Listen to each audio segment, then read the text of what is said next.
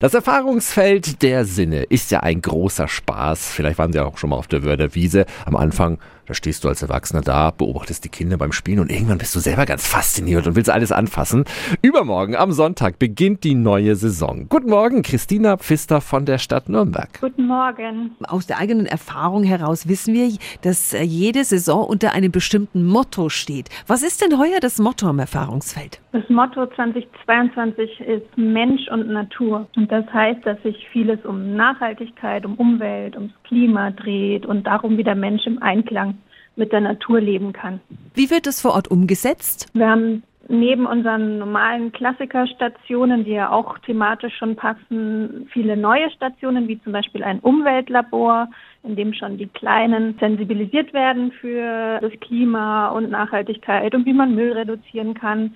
Wir haben einen Baumparcours, das ist eine Rallye über das Erfahrungsfeld, in dem man mehr über Bäume lernt. Und wir haben aber auch zum Beispiel das Thema Mensch-Natur-Rhythmus, also ein bisschen anders interpretiert, wo man Body Percussion macht. Mhm. Oh.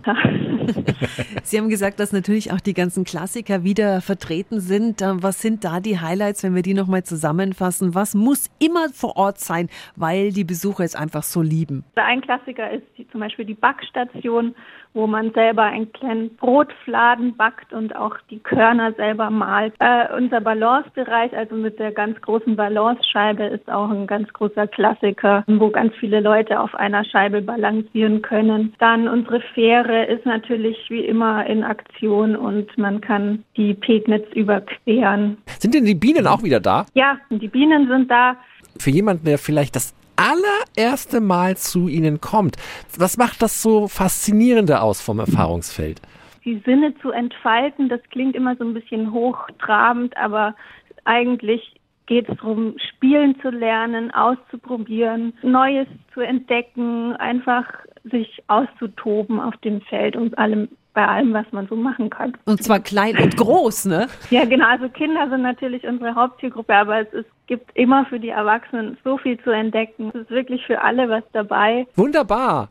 Dann Dankeschön und wir wünschen natürlich ganz, ganz viel Erfolg.